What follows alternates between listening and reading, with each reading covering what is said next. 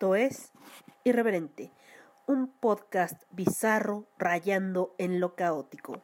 Bienvenidos.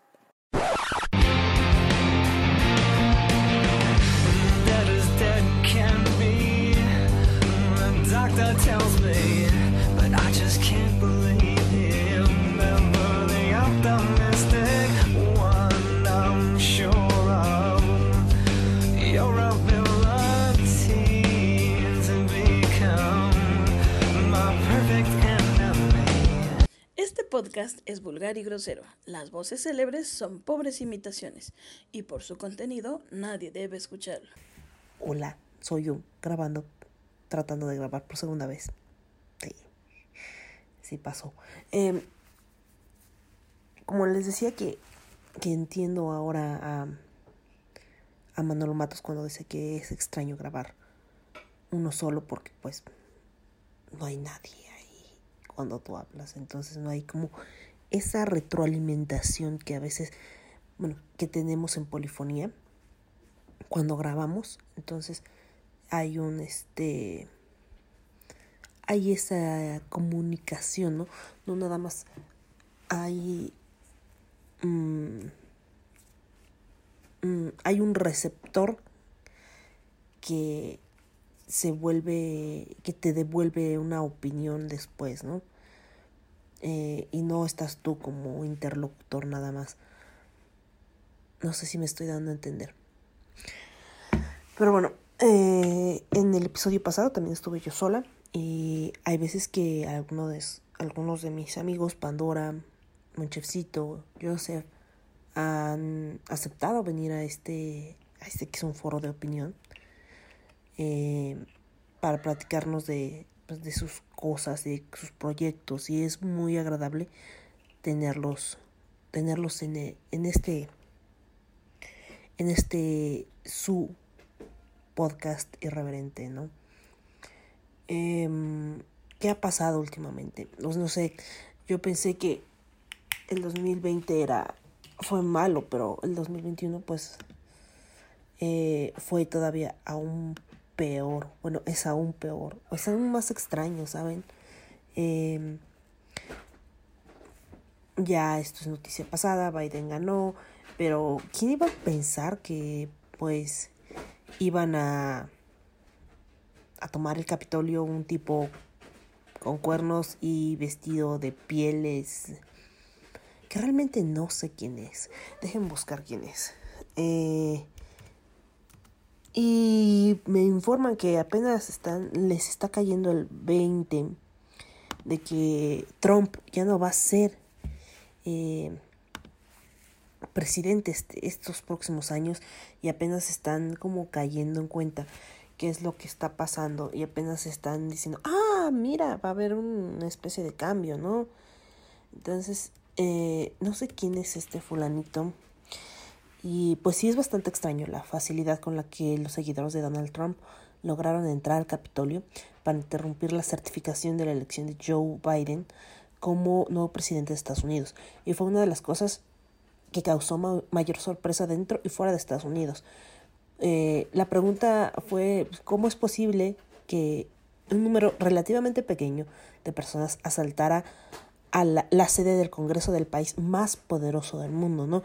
Uno esperaría que, pues no sé, les lanzaran láseres o perros entrenados o, no sé, veneno a los ojos, qué sé yo.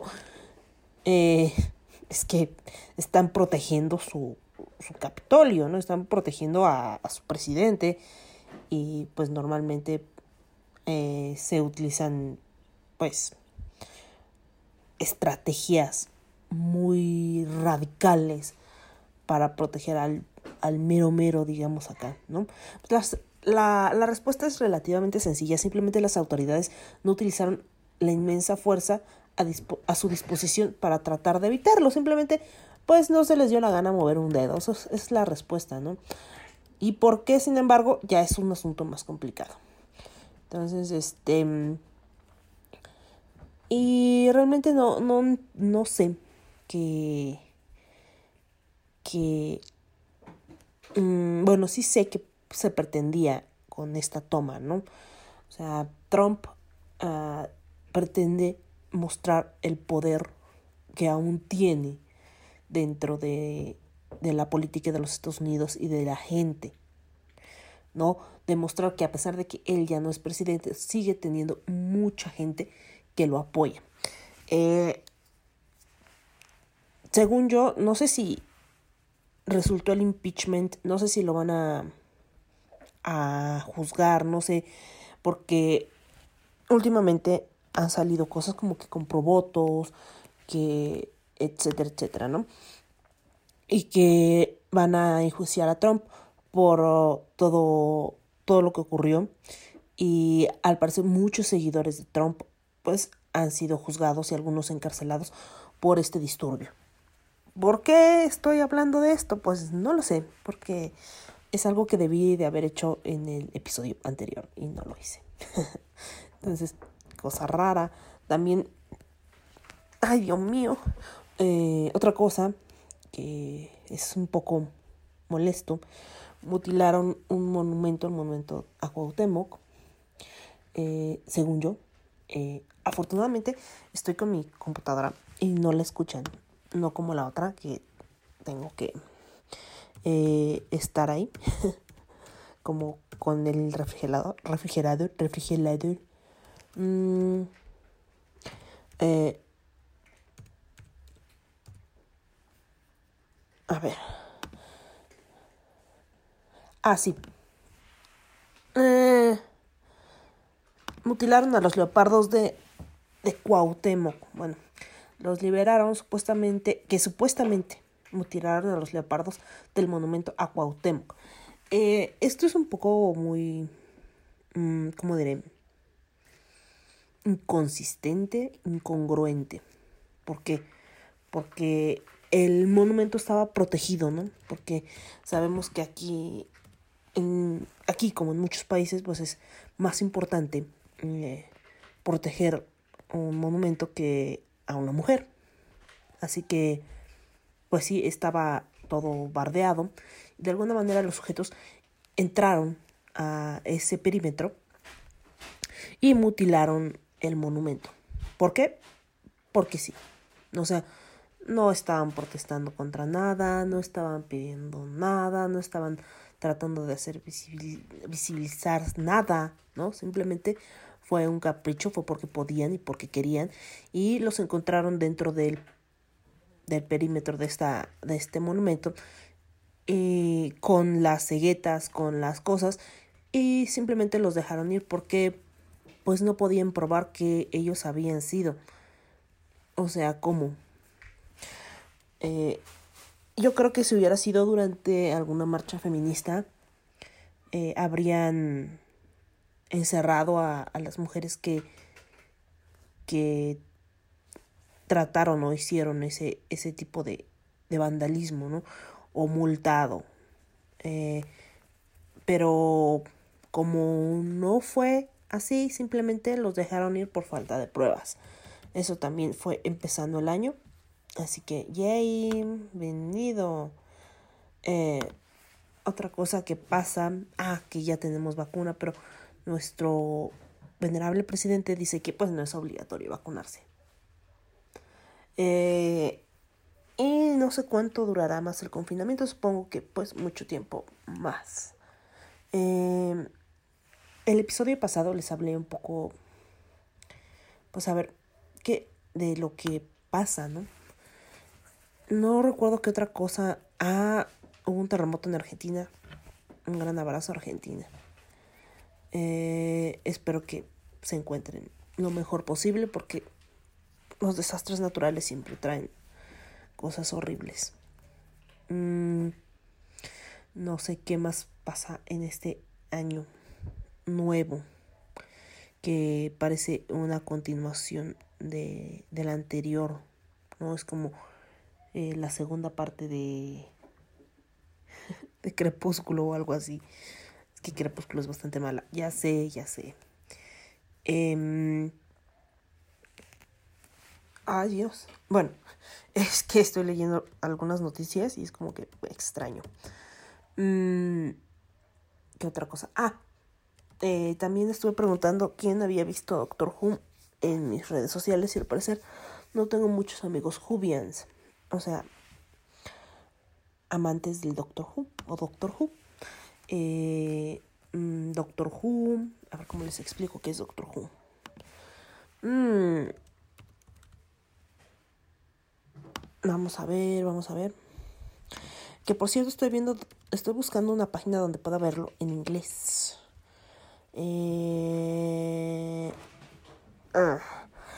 Doctor Who mm, anteriormente se llamaba Doctor Misterio en algunos países de Hispanoamérica. Es una serie de televisión británica de ciencia ficción producida por la BBC que nos habla de un ser que puede viajar en espacio y tiempo en su máquina del tiempo que es TARDIS.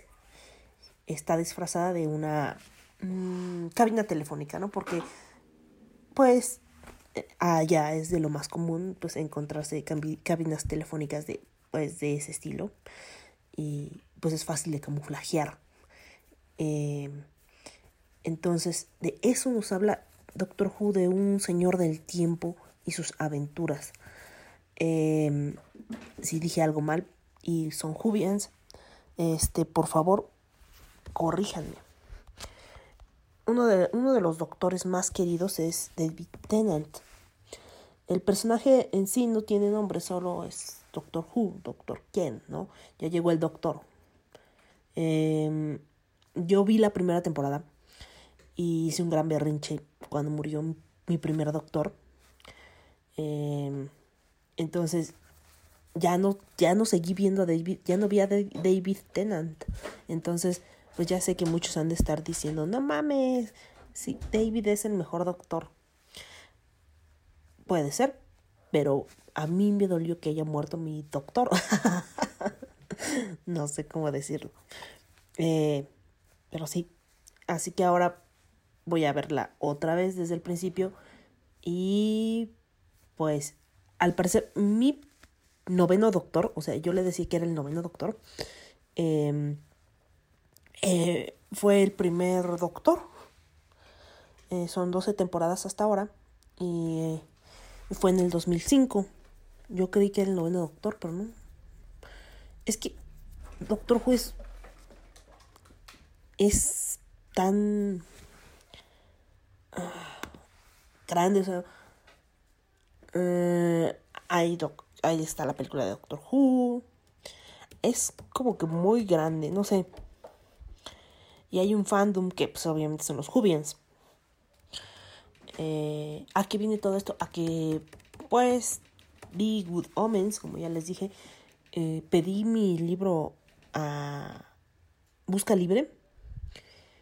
Y me llega a finales de febrero. Ya les estaré diciendo, pues sí, sí es viable pedir en esta página de Busca Libre que se anuncia como la librería más grande del mundo, ¿no? Todos los libros que tú quieras, todos los libros que tú necesitas, ahí están. Eh, no importa lo difícil de conseguir que sean, prometen que si no el 100%, el 90% de los libros que tú quieres se encuentran dentro de esa librería. Ya que pues puedes este yo encontré incluso ahí el hombre ilustrado en español en 200 pesos, o sea, es bastante bastante accesible.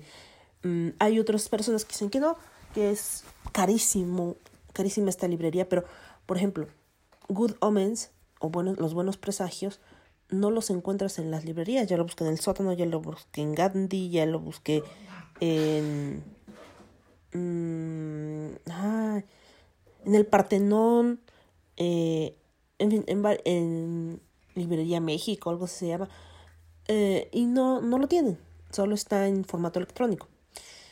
Entonces, pues, vamos a esperar qué tal llega, porque viene importado de Argentina.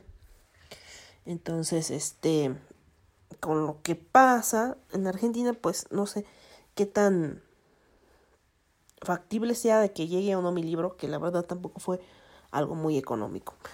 Pero pues esperemos que, que llegue en, en octubre, ¿eh? en febrero. Em, vi reseñas bastante favorables de esta página y pues decidí comprarlo. Así que veamos qué pasa. Mm, ¿Qué otra cosa? Ah, sí. Good Omens. Entonces conocí a Michael Sheen. Y a David Tennant. Ya lo había visto, pero no conocía tanto su trabajo. Entonces comencé a, a ver eh, más de su trabajo. Y también vi mm, El Mal Samaritano. no sé por qué en inglés le pusieron este. En inglés, en español le pusieron Latidos en la Oscuridad. Sí, es Bad Samaritan. Eh, no entiendo la, la relación. Mm, aquí sale un chico que lo conocen, seguro lo conocen. Eh, salió en mm, ah, Umbrella Academy. Este. Ajá. mm, supongo. Creo, eh, no me crean que. Creo que Bad Samaritan está en. En Netflix, pero creo que de Estados Unidos. Porque en México no está. Eh, el, el chico.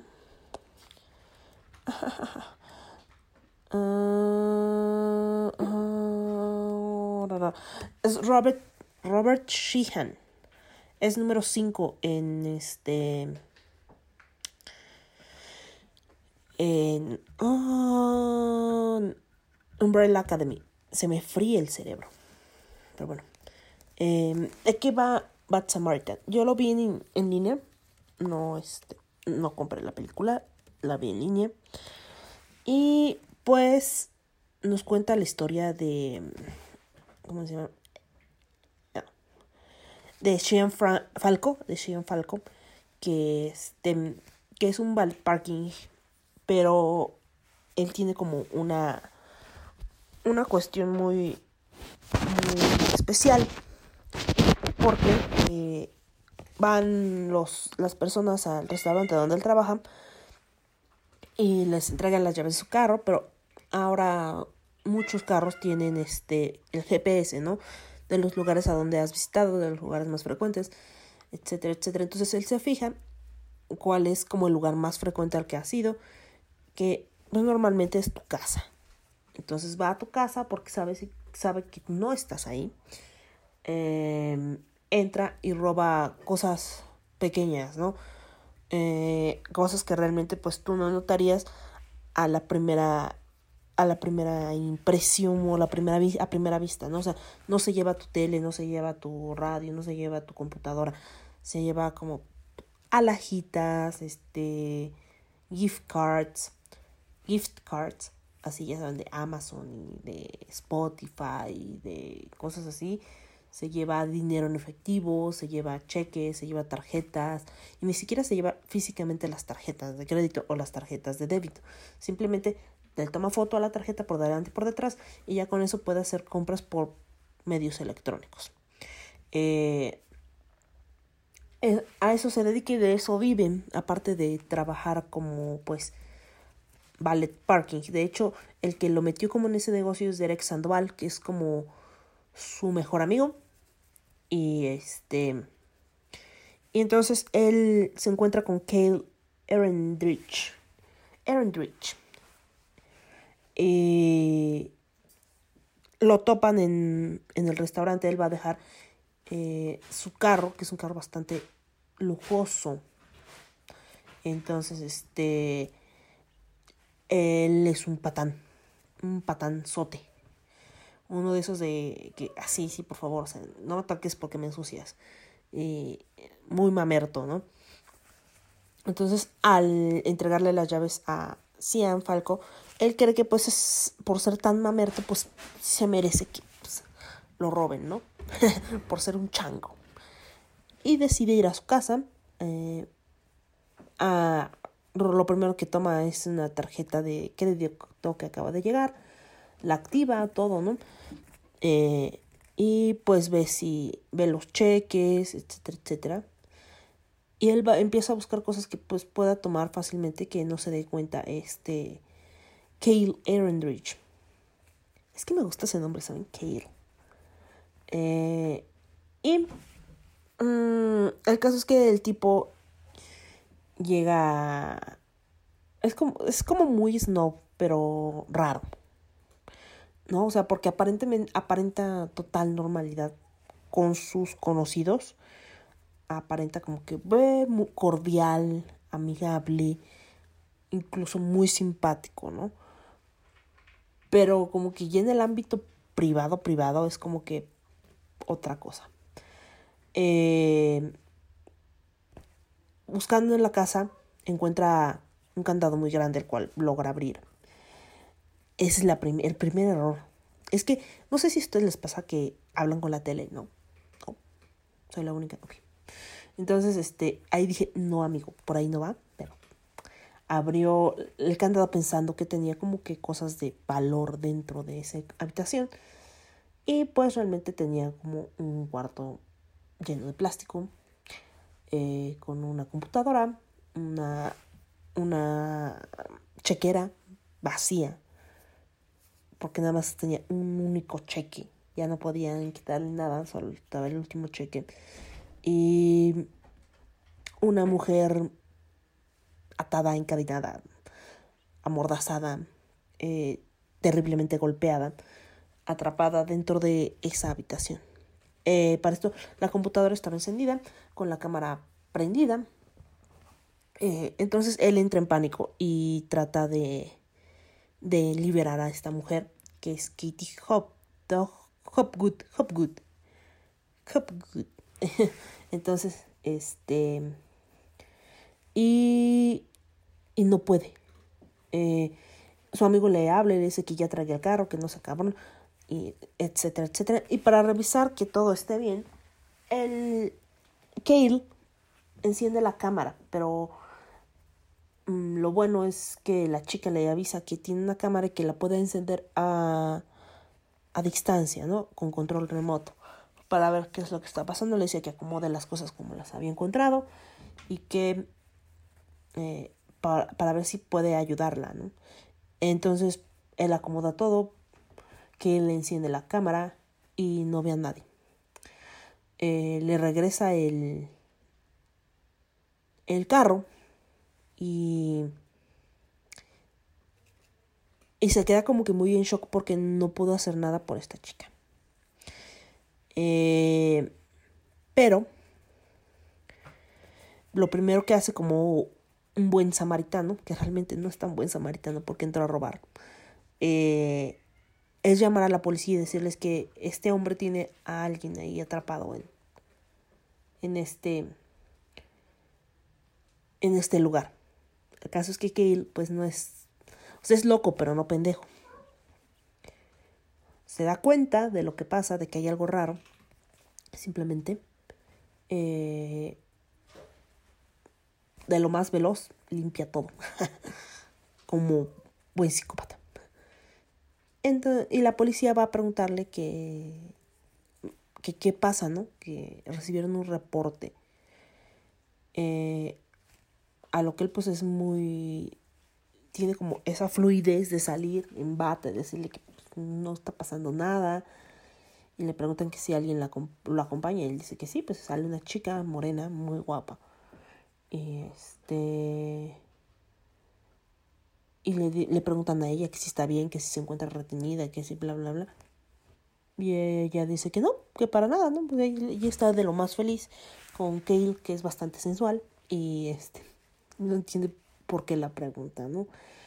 Eh, conforme avanza la película, él se da cuenta quién es la persona que entró a su casa.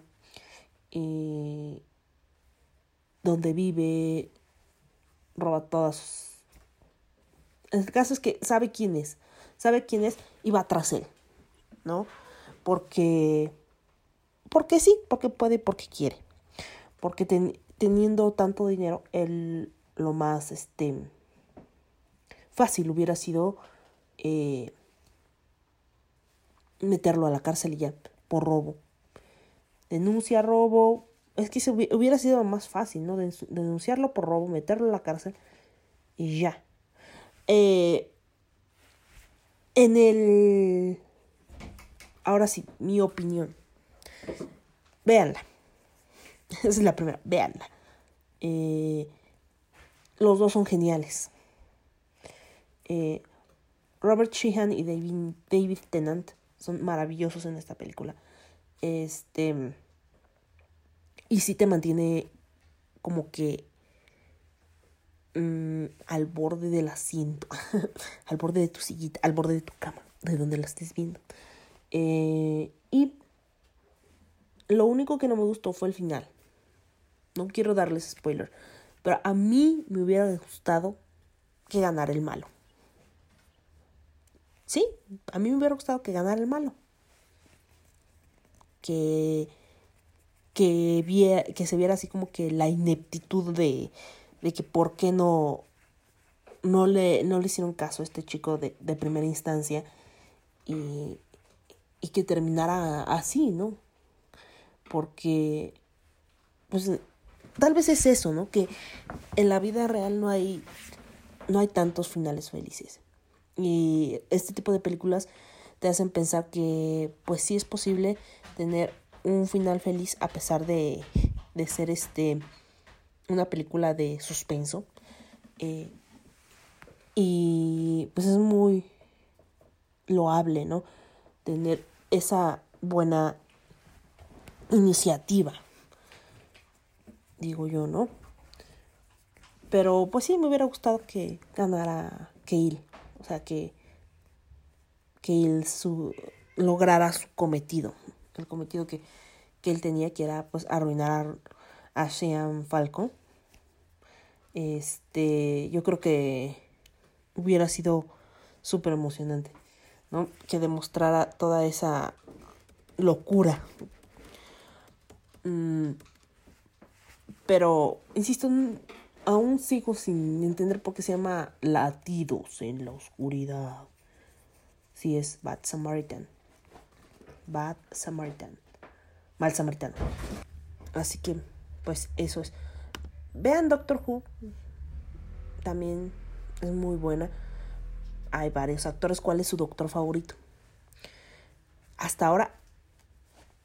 mm, al que yo le decía el noveno doctor. Es. Es mi favorito. Pero. Pero no lo sé. Porque según yo. mm, eh, en el 63 había salió otro Doctor Who. Y ya en el siglo XXI, en el 2005, volvió a salir otro Doctor Who. Eh, como que es una serie que tiene mucho, mucho tiempo. O sea, desde el 63. Volvemos a hablar de Doctor Who, sí. Este. Y en el 2005 se relanzó otra vez con el noveno Doctor, que es. Christian, no sé qué. Eccleston. Tiene un nombre muy raro.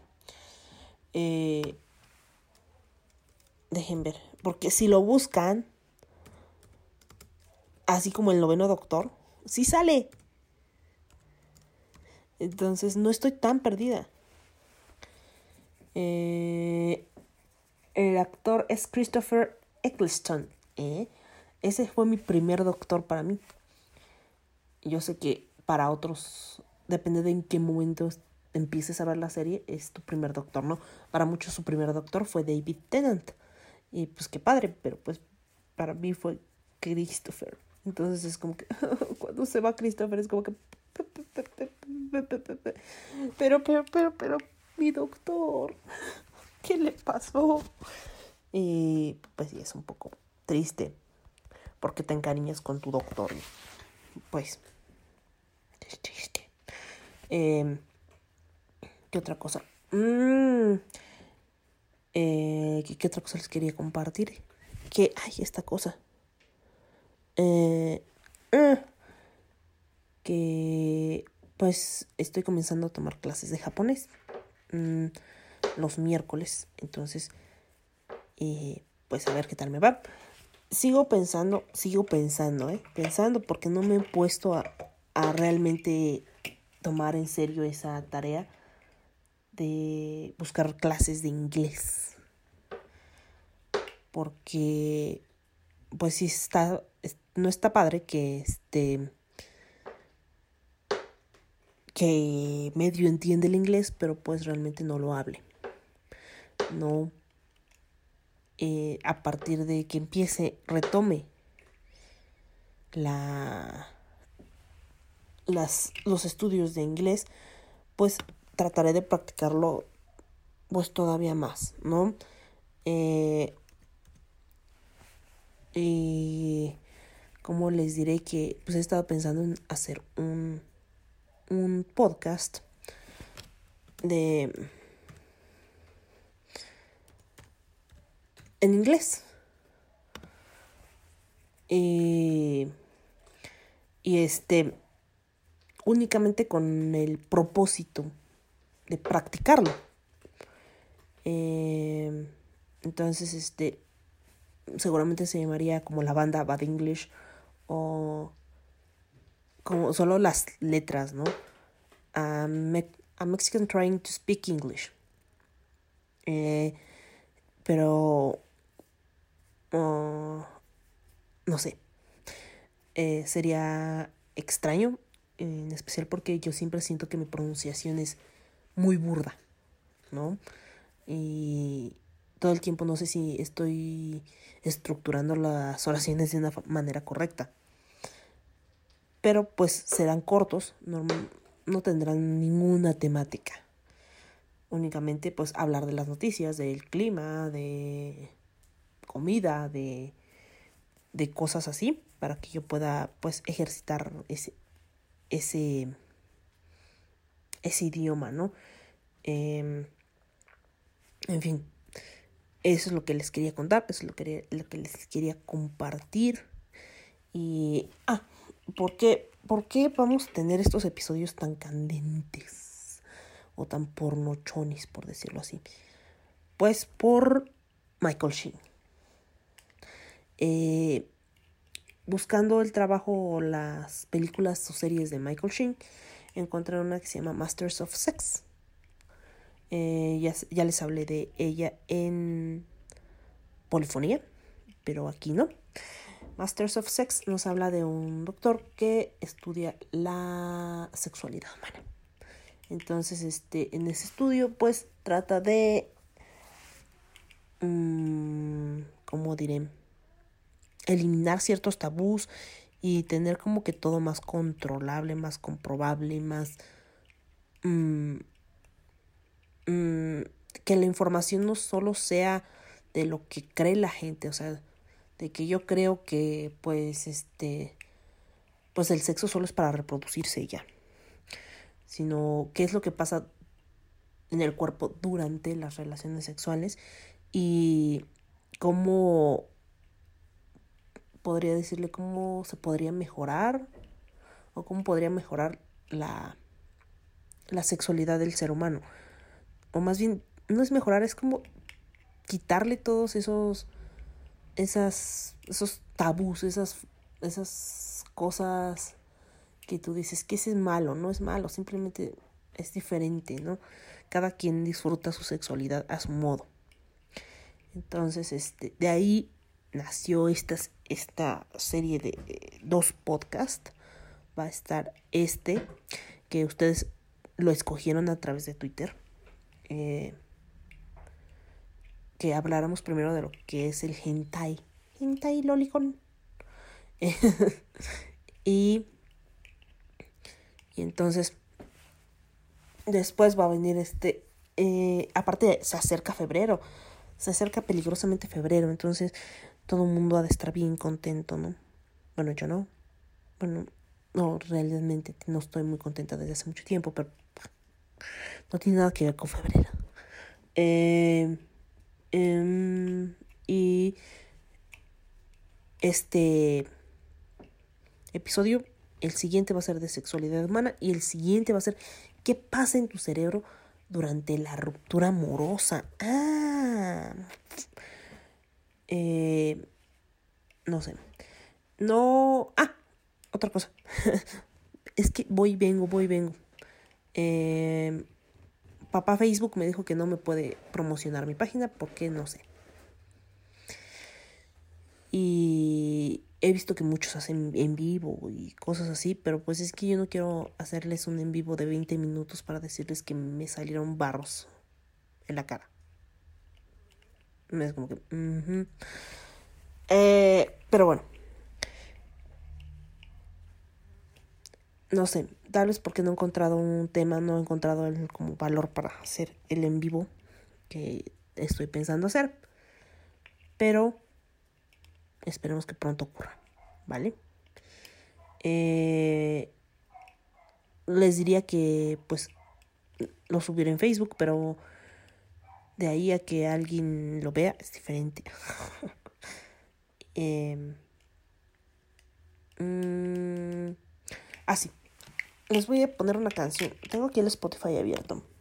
No lo voy a poner aquí porque sería algo horrible. Que sí lo he hecho, ¿saben? Cuando no podía editar, yo este ponía la música directamente de, de la computadora para que para tener este pues ustedes saben la la, la música ahí eh, ah, aquí está. Es que ah, cómo se llama ay ay ay. Les iba a decir algo. Se me olvidó. Ah sí en Good Omens mencionan a The Velvet Underground. Tal vez no conozcan a, así a, a la banda The Velvet Underground, pero participó Lou Red, que después se lanzó como solista y también tuvo mucho éxito. Entonces, este, por si no conocían a, a Lou Red, a Lou Red, a The Velvet Underground, pues les voy a poner una canción de Velvet, de Velvet Underground que se llama After Hours. Así que, pues allá vamos. One, two, three. If you close the door, the night could last forever. Leave the sun shine out and say hello to never. All the people are dancing and they're having such fun. I wish it could happen to me. But if you close the door, I'd never have to see the day again.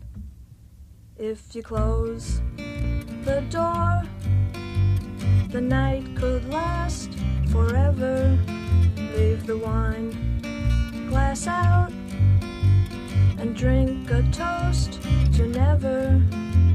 Oh, someday I know someone will look into my eyes and say, Hello, you're my very special one. But if you close the door, I'd never have to see the day again. Dog party bars, shiny Cadillac cars, and the people on subways and trains. Looking grey in the rain as they stand disarrayed. All but people look well in the dark. And if you close the door, the night could last forever. Leave the sun shine out and say hello to never. All the people are dancing and they're having such fun. I wish it could happen to me. Cause if you close the door, I'd never have to see the day again. I'd never have to see the day again. Once more, I'd never have to see the day again. Después de este breve corte musical, espero que les haya gustado The Velvet Underground. The Velvet Underground. No sé. eh, a mí me gusta. Espero que haya sido de su agrado y que haya sido un nuevo. mm, ¿Cómo diré? Un nuevo. Una nueva adquisición musical para su biblioteca.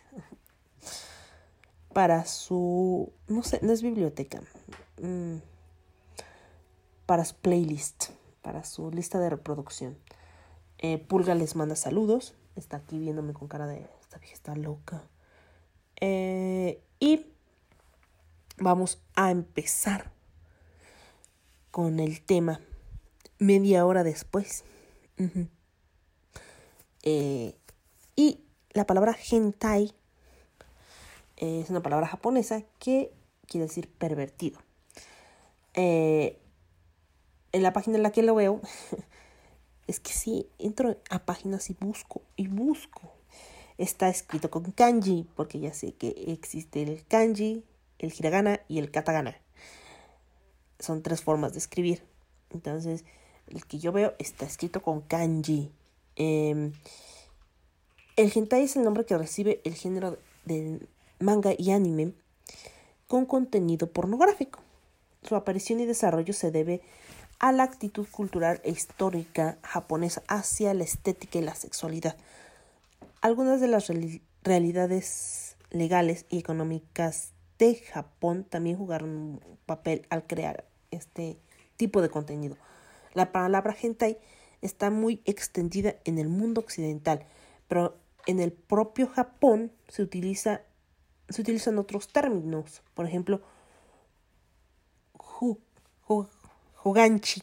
Ah, no, tengo que pronunciarlo bien. Jugachikin o prohibido hasta 18. Jugachinkin. No, jugachikin, jugachikin, jugachikin. Ah, pronunciando mil, mil veces mal la palabra. Al igual que con el anime normal, la mayoría de los animes hentai se basan en manga. En este caso, manga hentai. Por norma general, los animes hentai suelen ser de menor calidad con, en comparación a los animes normales. Sí, pero no es una regla. También hay animes hentai y hay mangas hentai que tienen pues bastante calidad. Me han dicho. Me contó un amigo. Este. Y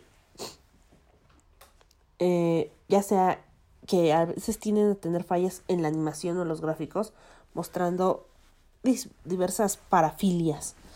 Las tramas pueden ser simples, tan simples como intricadas y complejas, ¿no? También depende del autor y del anime que estés viendo. El hentai no está destinado a ser transmitido por televisión, por lo que se lanza en formato OVA, o sea, producciones animadas destinadas para el consumo de video. También existe en forma de juegos de ordenador Donjinshi, una variedad de anime y manga no relacionado con el hentai, pero que contiene indicios de escenas eróticas o una cantidad de bromas con connotaciones sexuales, que se llama Eichi. Echi. Porque siempre digo Eichi y es Echi. Echi. Ah, mira, y aquí está con hiragana, creo. Mm. Aunque el hentai en Occidente se le llama la pornografía en anime y manga, en Japón la palabra no se usa en ese sentido. Hentai consta de dos caracteres, gen, extraño, y tai, comportamiento. Literalmente significa metamorfosis o, ana- o anomalía. Hasta finales del siglo 19 no tenía ninguna ¡Ah! Se cayó pulga. Connotación sexual. En 1984 espérate. Ay, es que se cayó la pobrecita. Eh, una traducción del libro sobre la desviación sexual de Richard. Ay bebé no bebé no es que está llorando Mm, desviación sexual ah sí Mm, sobre la desviación sexual de Richard von Kraft Ebing, Psicópatas sexuales, que fue publicada en 1886 en Japón. El nombre se tradujo como Hentai Seiyoki Shiragaku. Hentai, shi, eh, hentai Seiyoku Shiragaku. Introducida, en la termin- terminología médica, es una frase popularizada en, las, en la prensa japonés posguerra. Hentai Seiyoku. Y está escrito con kanjis. Perversión sexual. La palabra hentai, tomada prestada de la cultura occidental por los seguidores del anime y manga, es una versión abreviada del término hentai seiyoku. Seiyoku. Seiyoku. En Japón se llama de esta forma a las personas que sufren de alguna perversión sexual. Tienen una connotación negativa y puede usarse para referirse a trabajos eróticos y pornográficos, pero solo aquellos que muestran parafilias.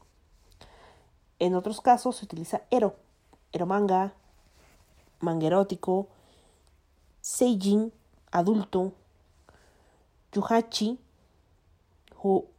Guhachinkin.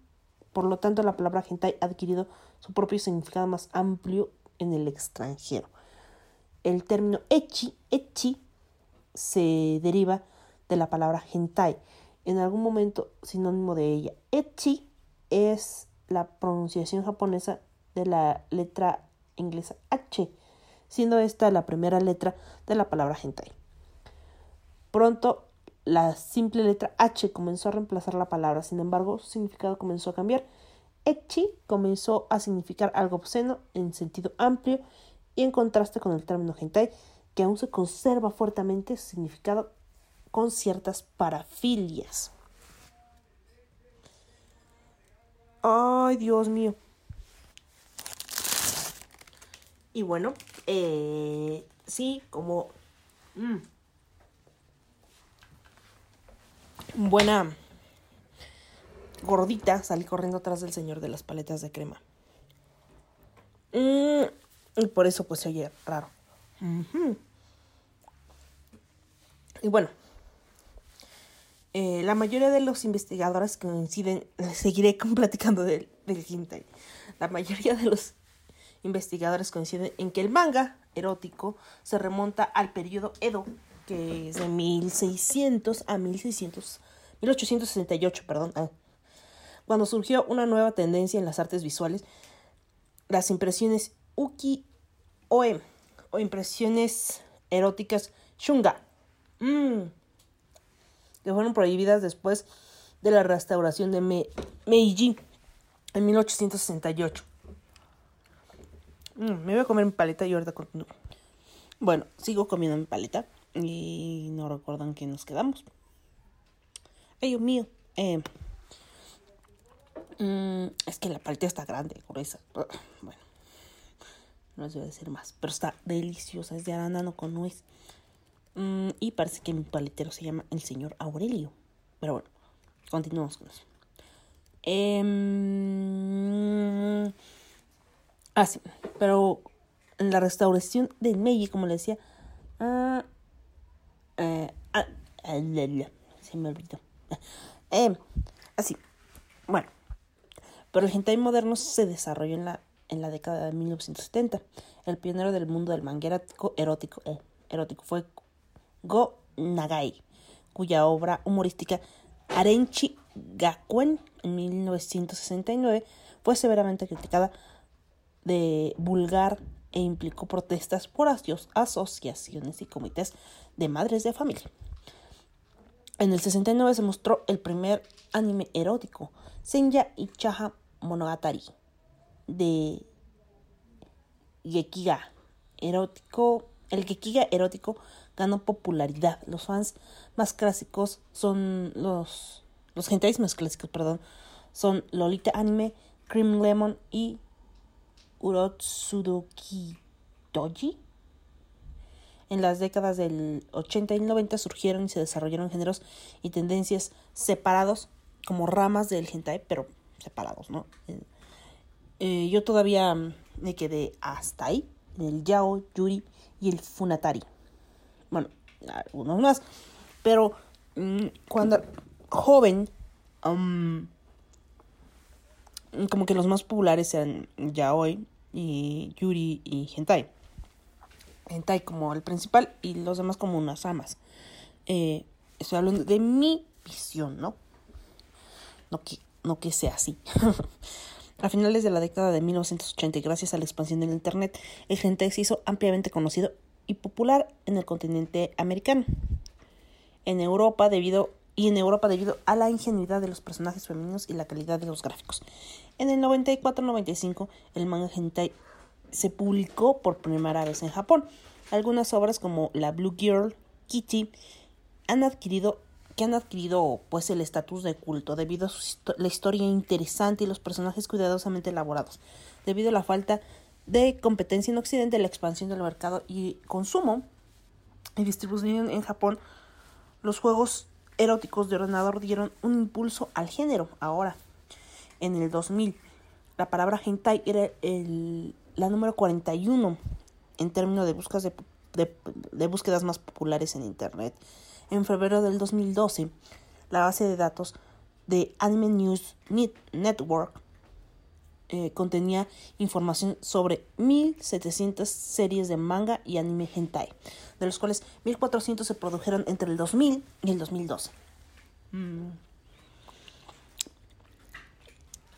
La censura. No, no, las leyes japonesas vigentes desde la Segunda Guerra Mundial y antes de 1990 prohibían imagen gráfica de los genitales, por lo que se inventaron distintos tipos de censura, por ejemplo, retocado los genitales o representando simbólicamente. Esto explica la gran cantidad de personajes fantásticos en el hentai, monstruos, demonios, robots, extraterrestres, cuyos genitales son aparentemente diferentes a los humanos. Además, los artistas empezaron a representar personajes con un mínimo de detalles at- anatómicos, sin vello púbico, ya que hasta antes de 1991 estaba prohibido mostrar vello púbico, lo que provocó la difusión de hentais con chicas muy jóvenes, la mayoría adolescentes o casi adolescentes, que a los ojos de- de un occidental parecen niñas. El levantamiento de estas provisiones a principios de la década de 1990 permitió, permitió la inclusión de imágenes más explícitas en el anime, manga, cine- cinematografía y fotografía, pero la censura de los genitales prosiguió en el territorio nipón, a diferencia con los lanzamientos en animes en el extranjero, que casi siempre carecían de censura. Los creadores originales no agregaban censura en los lanzamientos de Estados Unidos y Europa. Durante la tra- traducción surgieron, surgieron otras sutilezas, por ejemplo, la ley estadounidense prohíbe, prohíbe actos sexuales entre menores incluso en forma dibujada. Por lo tanto, los estrenos estadounidenses se recortan en algunas escenas y en algunos casos la edad del personaje cambia, como ocurrió en el OVA de La Blue Girl, cuya heroína en la traducción en inglés pasó de ser una colegiala de que estudia, una colegiala estudiante, a un estudiante. Ah, entonces no se dice colegial, es un estudiante. Uh, que es lo mismo, ¿no? Como la misma perra, pero revolcada. Eh, además, todas las escenas pornográficas con aparición de el ninja, el compañero protagonista, fueron recortadas porque parecía un niño. En Gran Bretaña, Francia y España también se hicieron recortarles algunas escenas. Eh, pues, el hentai es como podríamos decirle la rama más grande, pero pues tiene varios subgéneros, ¿no? Como hay uno, no, no sabía, bueno, sí sabía, pero no sabía que se llamaba así, mm, que es el tentáculos. En el hentai, pues, eso de los tentáculos. Se usan tentáculos debido a la similitud fálica con el pene, ya que en Japón está prohibido mostrar los genitales. Una imagen del estilo fue ilustrada en 1814 por Hukosai, quien escribió- describió las relaciones sexuales de una mujer y un par de pulpos en el grabado, El sueño de la esposa del pescador. Sin embargo, el mangaka Toshio, Toshio Maeda es considerado el inventor del género moderno cuyo manga Urotsukidoki Urotsukidoji Urotsukidoji trajo una gran popularidad en el hentai de tentáculos, mientras la versión de anime se convirtió en uno de los más reconocidos del mundo. Toshio Maeda explicó que se vio obligado a inventar una criatura fantástica, un demonio con tentáculos, como uno de los personajes principales por la ley japonesa que prohíbe la presentación de escenas eróticas explícitas entre personas. Además, en ese momento, las tramas y escenas de los mangas tenían, sim- tenía tenían temas similares y estaban muy estandarizados, ya que no todo, no todo era aprobado por los editores. Así que Maeda quiso idear algo especial para su trabajo. Después de Urotsukidoji, Maeda continuó con Demon Beast Invasion y la icónica Blue- la Blue Girl. Los tentáculos son un tema frecuente en el manga. El yaoi pues es... mm, y aparte en yaoi no sabía que hay más este subgéneros. Guau. Yaoi es un término que se utiliza para referirse a las representaciones artísticas eróticas, sexuales, románticas de las relaciones de dos personajes masculinos, también conocido como BL, Boy Love, amor entre chico, entre chico, oye chico, entre chicos. Los personajes principales del género se ajustan a estereotipos del seme, que es el activo, y el uke, el pasivo. Eh, el material suele enfocarse en relaciones amorosas entre personajes masculinos, aunque también es común encontrar contenido de carácter homoerótico. Si bien los protagonistas suelen ser casi siempre adolescent- adolescentes, la edad de estos puede variar sin incluir adultos más maduros. Los autores y el público objet- objetivo de yaoi son chicas y mujeres heterosexuales. No todo el yaoi contiene pornografía explícita. Eso es un hecho. Yo leí mangas eh, yaoi que no tienen pornografía explícita. Eh, en la década de los 70, las autoras del manga shoujo creaban historias que presentaban algunas relaciones de carácter platónico entre chicos, las cuales se conocían como shonen ai. Y bueno, am, los, yaoi, los yaois se clasifican como shonen ai, que se refieren al manga con historias de contenido homosexual que no cuentan con ningún tipo de contenido sexual. También es importante mencionar que este género tiene como protagonistas varones de cuerpos delgados y características un poco femeninas, a lo que se conoce como bishonen o chico hermoso. Eh, está el hard yaoi, igual que el shonen ai, pero sin restricción del contenido sexual. Este subgénero muestra escenas sexuales e incluso puedes ver a los genitales de los personajes. Bara, también conocido como ML, Men Love, Men's Love, amor entre hombres, es un, es un término técnico que se usa para describir a, describir a los yaoi cuyos personajes son más masculinos y cercanos a los que se conocen como los cuerpos tipo oso. Ah, o sea, son grandes. Son, sí, no, no, no saben qué es un, un oso. ¿No? Algún día se los explicaré. Hoy no. Esto quiere decir que los cuerpos de los personajes son más musculosos, grandes. Ah, eso es lo que quería decir. es que no sabía cómo explicar. Eh, que los cuerpos de los personajes son más musculosos, grandes en general. Y también pueden tener vello corporal. El Yosu Seme, que es el subgénero de Yaoi, el cual el personaje dominante en la relación parece a simple vista de sexo femenino por su apariencia y personalidad. También incluye historias donde es transvesti. Oyaji, que significa padre o tío, que tienen relaciones sexuales donde el padre o el tío son de mediana edad o son ancianos. ¿Ok? Oyaji, ha de ser como... sí, ok. Ah, mm. Las mujeres interesadas en el yaoi, en yaoi suelen llamarse fuyoshi. La traducción literal en español de ese término podría ser chica podrida. Uy, por el supuesto ideal de que no eran mujeres puras ante los deseos, por sus deseos pecaminosos. En Japón es un término despectivo que se usa para referirse a mujeres que consumen este tipo de contenido. El yuri es más o menos lo mismo que el yaoi, pero con mujeres. Mm, ah.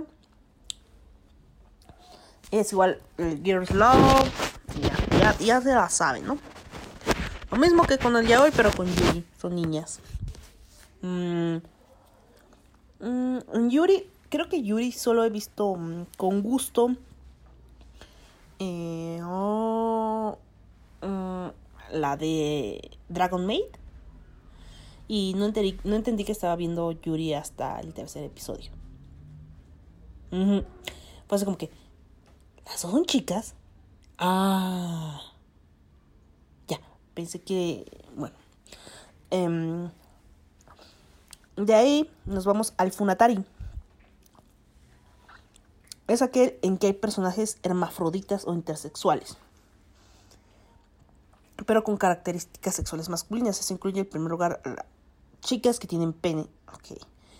Y además el pene puede haber genitales femeninos. Los personajes de Funatari suelen tener relaciones sexuales con mujeres, ocasionalmente con hombres, ya que el género está dirigido principalmente al público masculino.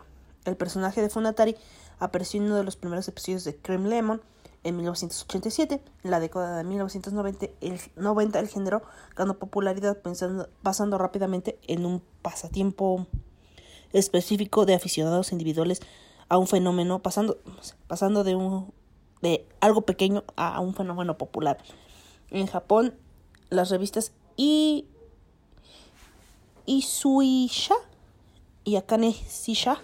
Ay, no, pues sí, Shinsha, Shinsha. Otras publicaciones de manga especializadas en el género Funatari. En Occidente el manga de Funatari es más famoso, el más famoso es Toshiki Yui. Mm. Eroguro, también que significa guro en la lectura de la pintura japonesa.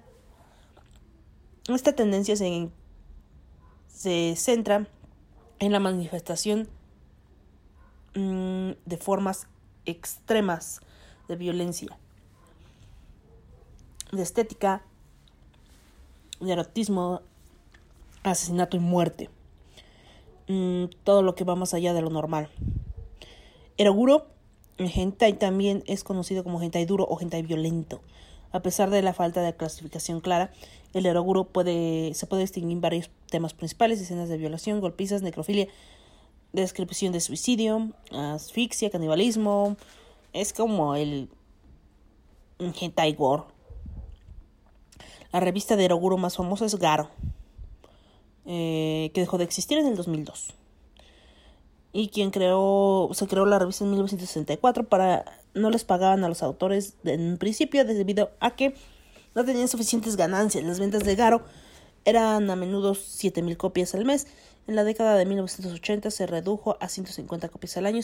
Sin embargo, muchos mangakas de Garo, incluidos los mangakas Erogaro, Eroguro, Eroguro, se hicieron ampliamente conocidos posteriormente.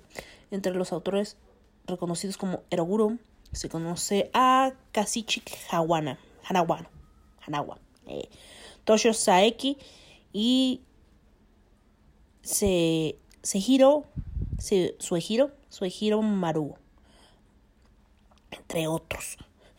Eh, ya el mencionado Toshio Maeda. Además, los artistas del manga del terror como Hideshi Hino y Junji Ito. A veces se les referencia como artistas Eroguro el olicón y el shotacón, que según las estadísticas son el 30% del hentai, el shotacón y el olicón, con escenas eróticas que involucran niños menores de edad. En Japón, la ley prohíbe la reproducción, la producción y distribución de pornografía infantil, pero no cubre el dibujo. Como en Estados Unidos, que sí cubre esa parte. Los niños son retratados en un contexto erótico. eh, y pues es eso. ¿no? Lolicón es el nombre japonés del complejo de Lolita. Eh, supongo que ya leyeron Lolita, ¿verdad? Dime que sí, dígame que sí. Y si no, pues lean Lolita. El anime eh, se trata de actividades sexuales que involucran niñas. Igual en el Shota, porque Shota es niño. Entonces, pues sí. Entre otros géneros también existe el Bankuyo, el Shibari, el Bukake. El Bukake. El Bukake. ¿Saben qué es eso? Por favor, no me engañen. Eh, y de hecho hay mucha... El Bukake parece que es como que muy popular entre porno japonés. Mm, porno en general. Em, el Omarashi, el Mascon y el Netorade. Pero bueno. Más o menos les platiqué de, de casi todo lo que es el hentai. ¿No? Mm, es como... mm, ¿En cómic hay? Mm, ahora me lo pregunto. ¿Hay cómics porno? No lo sé.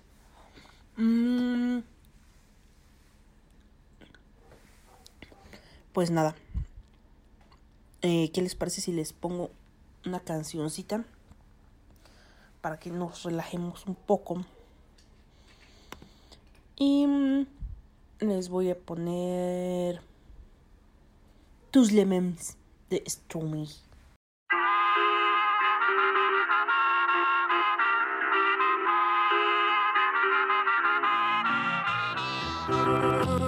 Les hommes êtes tous les mêmes Macho mais tu, monde de est infidèle. Si prévisible, certaine que, que, que tu le mérites. Vous avez de la chance qu'on vous aime. Dis-moi merci. Rendez-vous, rendez-vous, rendez-vous au prochain règlement. Rendez-vous, rendez-vous, rendez-vous sûrement au prochain rêve.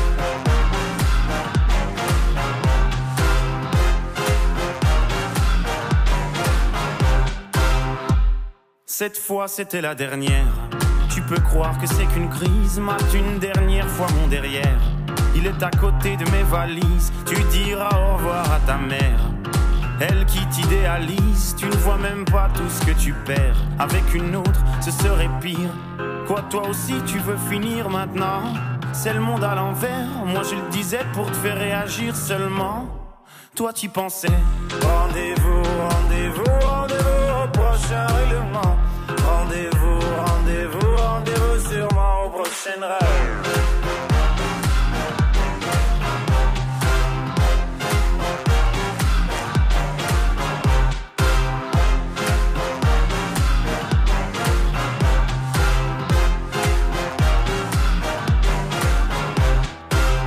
Facile à dire, je suis gnangnan Et que j'aime trop les blablabla Mais non, non, non, c'est important que t'appelles les ragnagnas Tu sais, la vie, c'est des enfants Et comme toujours, c'est pas le bon moment Ah oui, pour les faire, là, tu es présent Et pour les élever, y aura des absents Lorsque je ne serai plus belle Ou du moins au naturel Arrête, je sais que tu mens. Il n'y a que Kate Moss qui est éternel. Moche ou belle, c'est jamais bon. Bête ou belle, c'est jamais bon.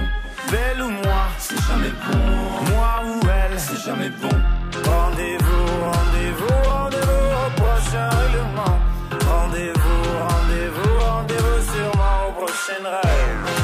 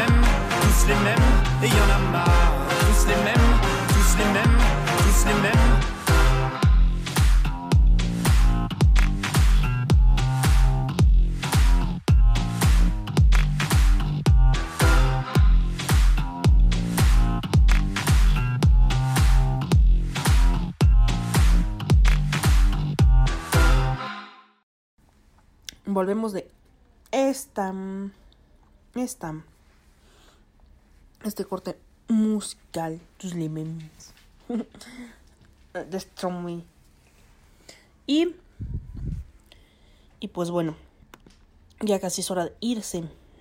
Esto ya duró mucho. Eh, y no me voy sin antes decirles que pues vean vean Masters of Sex. Está en en Amazon Prime. Eh, también lo pueden encontrar en línea. Mm, No sé si está en YouTube, no creo. Pero véanla, vale mucho la pena. Eh, es Michael Sheen. Entonces, este. mm, Eso ya, ya es garantía de que van a dar algo bueno. Eh, vean Doctor Who. Los animo a hacer Whovians. Eh, si alguien sabe dónde puedo verlo en inglés, por favor, échenme un grito. Em, ¿Qué otra cosa les iba a decir? En Twitter estoy como arroba irreverente. Y en Facebook estoy como irreverente podcast, que pues Facebook me odia, pero ni modo. Em, ¿Qué otra cosa? Pues nada más, eso creo. Eh, les iba a decir algo más, pero se me fue. Nada. Eh, les mando un beso, un abrazo. Espero que estén muy bien. Sí, sigo comiendo paleta. Mm. Y por eso estas cosas no son en video. Mm, Por eso muchas cosas más. Mm. Ven a mi casa esta Navidad. Y pues nada. Saludo, un gran abrazo. Y nos escuchamos en el episodio que viene. Vale, bye. Ahora que empiezo de cero, que el tiempo es humo, que el tiempo es incierto. Ahora que ya no me creo que la vida sea un sueño. Ahora que solo el ahora es lo único que tengo. Ahora que solo me queda esperar a que llegue la hora.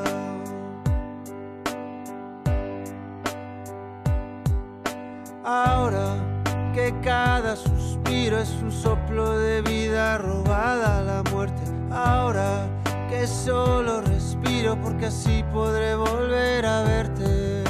Ahora que ya no me importa que la vida se vista de. Porque a nada le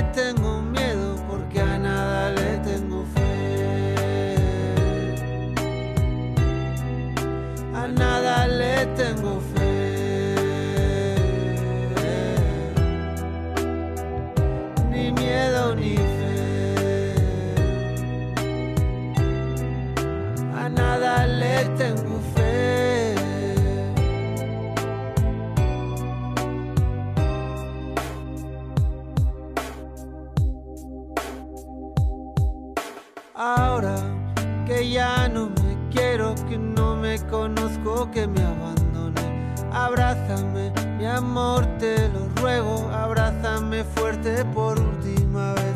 Ahora que ya nada espero, ni siento, ni anhelo, ni nada me sé. Abrázame fuerte, amor, te lo ruego, por si está fuera la última vez. Ahora que solo el ahora es lo único que tengo. Ahora que solo me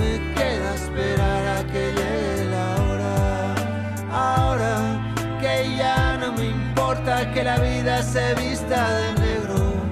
Porque a nada le tengo miedo, porque a nada le tengo fe.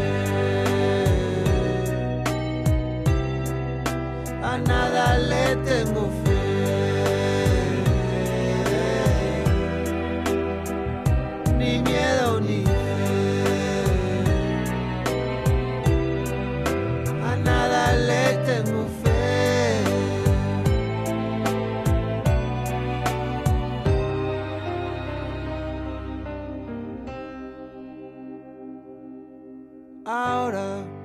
Empiezo de cero, que el tiempo es humo, que el tiempo es incierto. Abrázame fuerte, amor, te lo ruego, por si está fuera la última vez.